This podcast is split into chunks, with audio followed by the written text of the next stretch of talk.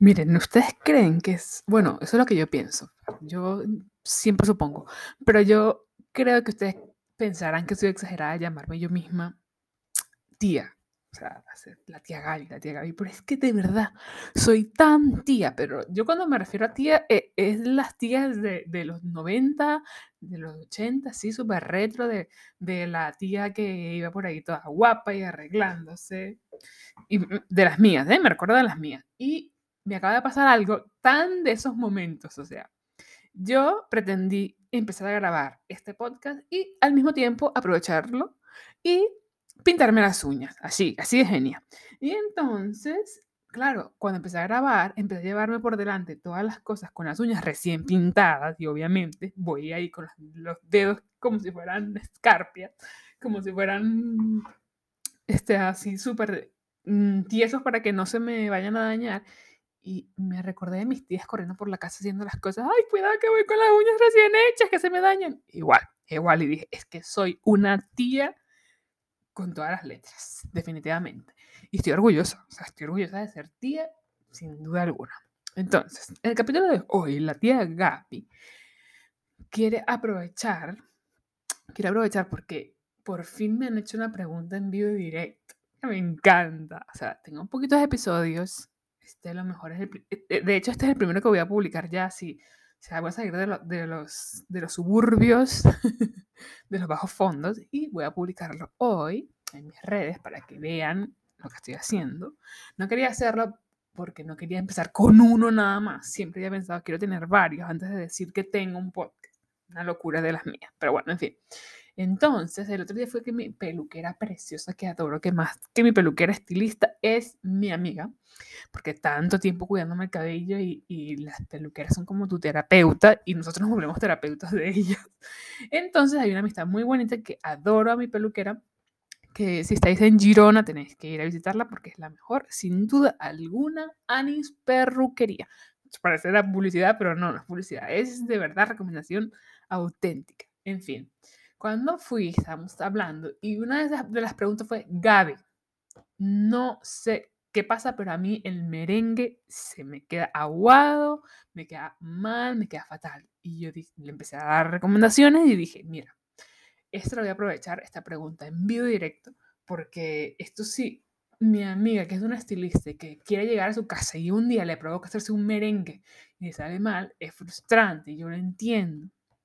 Y entonces yo no quiero que eso le pase a nadie más, porque la verdad que el merengue es muy fácil de hacer cuando conoces varios trucos, porque son trucos lo que tiene. Y entonces eh, es, es simplemente tener en cuenta detalles para, antes de comenzar, a hacer un buen merengue. Miren, el merengue es de los recuerdos que yo tengo más bonitos de la infancia, porque en Venezuela todos los pasteles antes, todos eran un bizcocho relleno con mermelada y, y, merengue. O sea, ni natas ni, ni cosas. Ah, bueno, crema pastelera sí.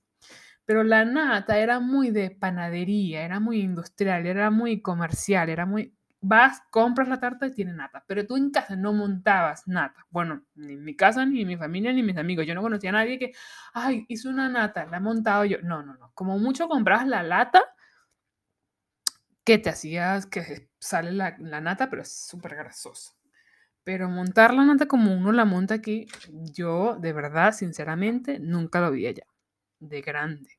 De grande lo vi. Y de hecho yo lo intenté hacer una vez, me recuerdo, en un baby shower de una amiga que yo quería, no sé qué quería llevar yo con nata y compré, cometí el primer error de la serie de errores al querer hacer nata en Venezuela en el 2009, aclaro porque yo tengo años que no vivo ya, y era que cuando veías las recetas tú veías crema de leche y tú comprabas crema de leche en el supermercado, la latita azul de Nestlé, y resulta que la crema de leche no es igual que la nata. Pero eso lo vamos a dejar para más adelante porque vamos a aprovechar también y hablarlo aquí. Pero lo que nos atañe el día de hoy es el merengue. Y entonces el merengue ha estado en todos los recuerdos y en todas las fotos de, cumpleaños de un venezolano de los 80, 90 y 2000. Lleva una, tiene una foto con una taza con merengue. Eso es un hecho. Y en mi casa, la mejor haciendo merengue era mi tía Omaira la esposa de mi tío Udon, unas personas maravillosas que recuerdo con mucho cariño, y mi tía Mayra era de Oriente, y en Oriente se preparaban muchos dulces, y mi tía era una, bueno, es una repostera maravillosa, y siempre me arrepiento de no haber aprovechado a mi tía Mayra y preguntarle todas las dudas sobre el merengue que las tuve que aprender yo solita después. Pero, pero sí le quedaba el merengue firme, blanquito, dulce, perfecto. O sea, le quedaba perfecto y estaba súper rato. Y eh, eso fue de las primeras mm, como que metas. Yo tengo que aprender a hacer merengue, tengo que aprender a hacer merengue. Pero a muchas recetas. Pero las recetas siempre están bien. las proporciones suelen ser o el doble de claras, la cantidad de azúcar y la tercera parte en agua, si es un merengue italiano. Las proporciones suelen ser correctas. Los errores están en el procedimiento. Y, vamos a empezar con el primer error en todos. El merengue Tienes que partir de la, de la base que el merengue es una es la proteína de la clara que es como un resortito y queremos que esa proteína se vuelva muy muy muy muy muy muy muy eh, em, eh, elástica y que empiece a meter burbujas y que las burbujas se encapsulen y se queden ahí guardaditas y haya mucho volumen que es lo que queremos en el merengue entonces, cuando empezamos a batir es meterle aire, aire, aire, aire, aire, para que se formen las burbujas. Pero el principal enemigo de las burbujas y, de, y del merengue es la grasa. Porque la grasa lo que hace es que se resbalen esas burbujitas y no se forme su cuerpecito para hacer la burbuja. O sea, así lo entiendo yo. O sea, ojo que esto así lo entiendo yo de todas las clases que he visto de merengue. Así lo entendí yo. Y si viene un profesor aquí a reclamarme, perdón, porque aquí soy tía Gaby, pastelera y con mi experiencia. No soy aquí ni profesional ni, ni profesora, que quede aquí bien claro. Pues entonces, cuando metemos grasa, lo que hace es que no se monta y se queda aguado, que es lo que suele pasar siempre. De, las de los primeros errores de todo el mundo cuando se merenga. Entonces, lo primerito que hay que hacer antes de empezar a hacer merengue es mm, donde vamos a hacer el, el, merengue, el bol, tenemos que limpiarlo bien. O sea, está, tiene que ser recién lavado con agua y jabón, nada de residuos. Y para más a más, hay que pasarle un trapito, una servilleta mejor, con un chorrito de limón o vinagre. O esas son las dos maneras de empezar. Limpiamos bien el bol las varillas también, que quede bien limpiecito antes de empezar. Eso obviamente hay que sacar las claras también, pero lo primero es dejar todo bien limpiecito, porque así se tendrá una superficie donde agarrarse bien, no se resbalará, no habrá ninguna opción de que haya grasa y se montarán perfectamente. Lo segundo es el bol donde vamos a servir, lo que vamos a hacer servir para hacer el, merengue, que tiene que ser o de vidrio, tiene que ser de acero inoxidable. Sí, nada más las dos opciones. ¿Por qué? Porque plástico, si hacemos un bol de plástico, es poroso. Y la probabilidad de que se quede en esos poros grasa es muy alta. Entonces tenemos que descartar esa probabilidad y usar solamente un bol de aluminio o de vidrio. Entonces, teniendo eso por una parte, bol de cristal o de aluminio, limpio y seco, sin agua, pues ahora sí, ponemos las claras que tienen que estar obviamente afuera de la nevera, siempre a temperatura ambiente, y eh, empezar a batir, empezar a batir dependiendo de la receta.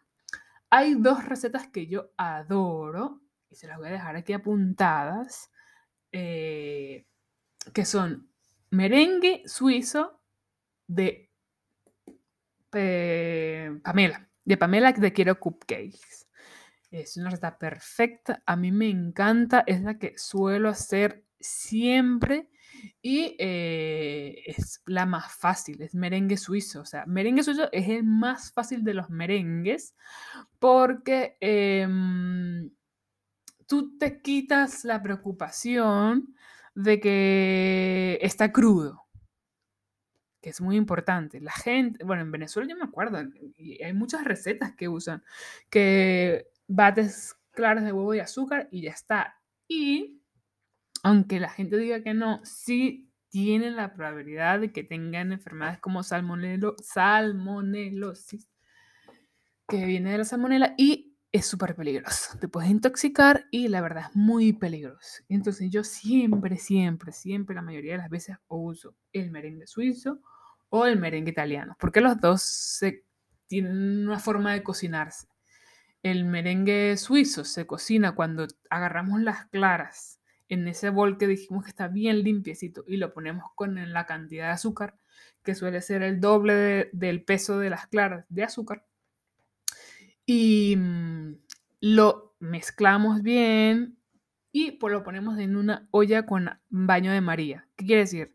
Agarramos una olla alta, ponemos agua a la mitad y encima ponemos ese bol. Todo ese para, toda esa parafernalia la ponemos encima de la hornilla y empezamos a batir con un termómetro, hay que siempre... El merengue, eso es otra cosa, el merengue va del lado de un, de un termómetro. O sea, sin termómetro tienes que ser una pastelera muy, muy profesional para llevar los, para llevar los tiempos y, y, la textura tan al dedillo como para saber hacerlo sin, sin termómetro. Y si no, se te va a quedar más espeso porque lo vas a dejar más tiempo de los nervios, de, de del miedo de no saber hacerlo, de no, saber cómo el, que tiene que estar el punto. Entonces, lo más recomendable es un termómetro que además hoy en día los termómetros lo venden hasta en los chinos y son súper baratos. Entonces, no hay excusa de no tener un termómetro aunque no seas pastelero. O sea, no me vale de, ay, no, es que no tengo. No tienes porque no quieres, porque lo puedes encontrar en cualquier parte y tenerlo en el cajón y para hacer tu merenguito cuando lo hagas. Entonces, no se, no se vale que no tengas un termómetro. Entonces, eh,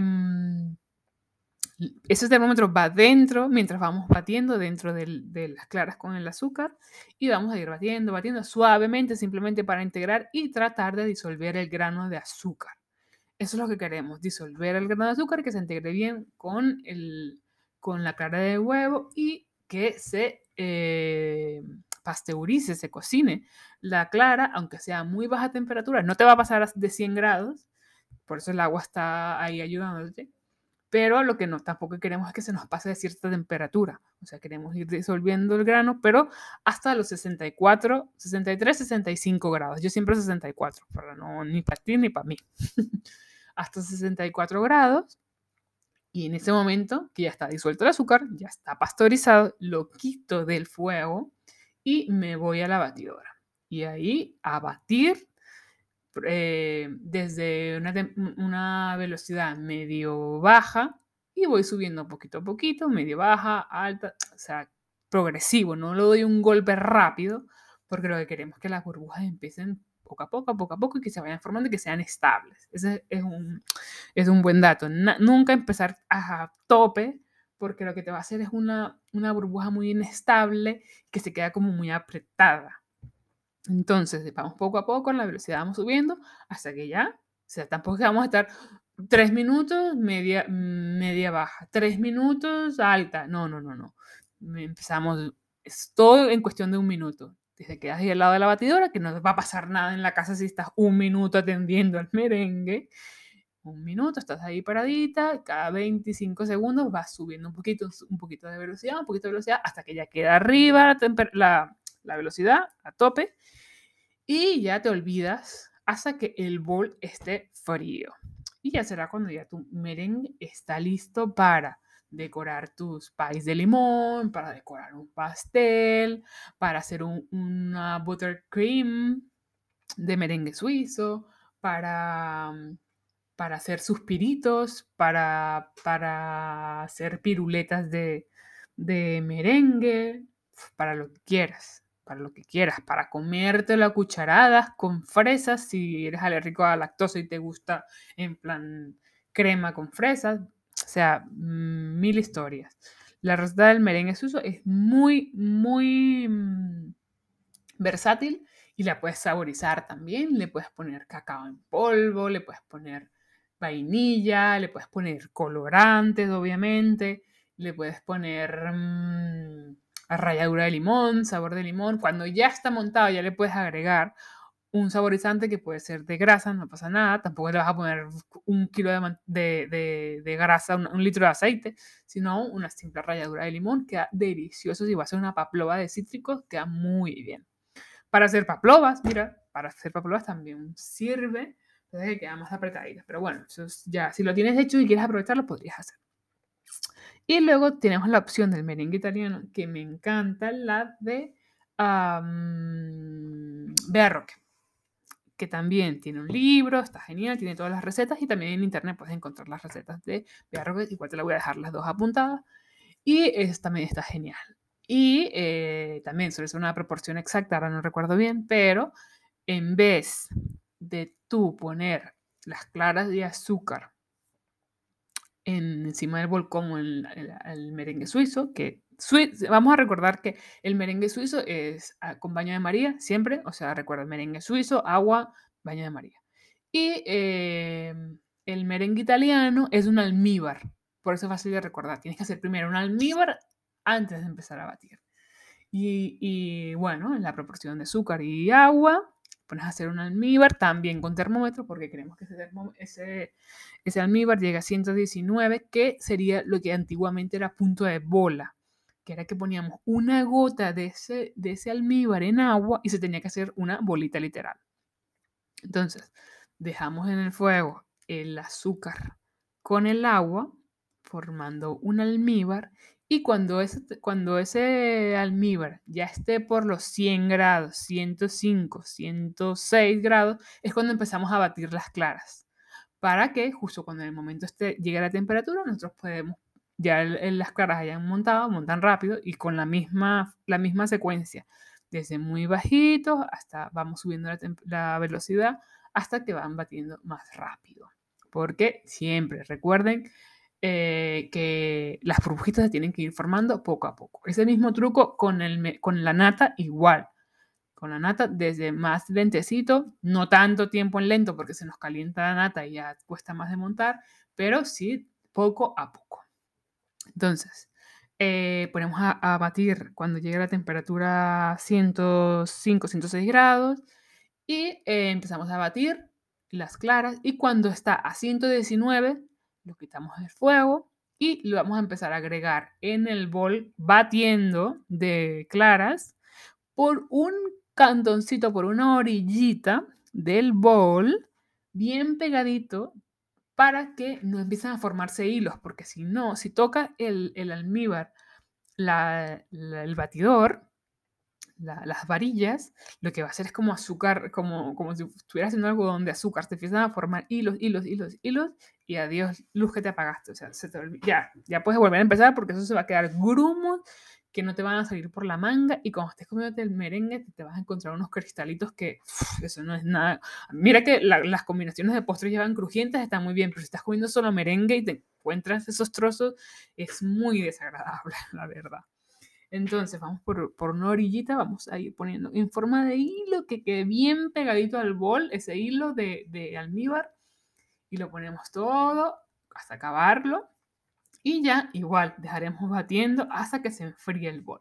Y ya tendremos un punto perfecto de merengue y muy estable. El merengue italiano lo bueno es que es muy estable, que aguanta mucho, bueno, no aguanta una semana, aguanta un día, dos días, muy estable si haces un pay de limón con merengue italiano, aguanta mucho más. Eh, si, no lo si no lo quemas, si no lo tuestas con, así con, con, un quemador, que es lo que se suele hacer en el pay de limón o en la tarta tres leches, y aguanta muchísimo, aguanta mucho y, y es muy delicioso. El merengue italiano es más suave porque eh, tiene la cantidad de azúcar con agua, queda como disuelve más el azúcar y es mucho más menos dulce. A mí me gusta mucho por eso, porque es menos dulce. A ambos merengues, un truco para que quede así blanquito es ponerle un chorrito de vinagre o exprimirle un poquito de limón. Eso ayuda a que quede más blanquito y queda muy bonito. Y de igual manera puedes saborizar con cacao, con esencias, con colorantes. También le puedes poner colorantes y colorearlo y queda muy bonito, la verdad. Eh, el es el merengue italiano se usa para hacer, para hacer macarons también.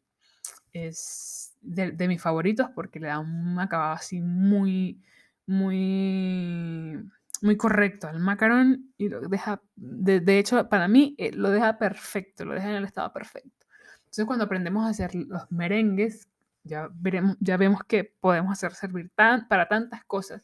O sea que es primordial hacerlo bien. Y ya está.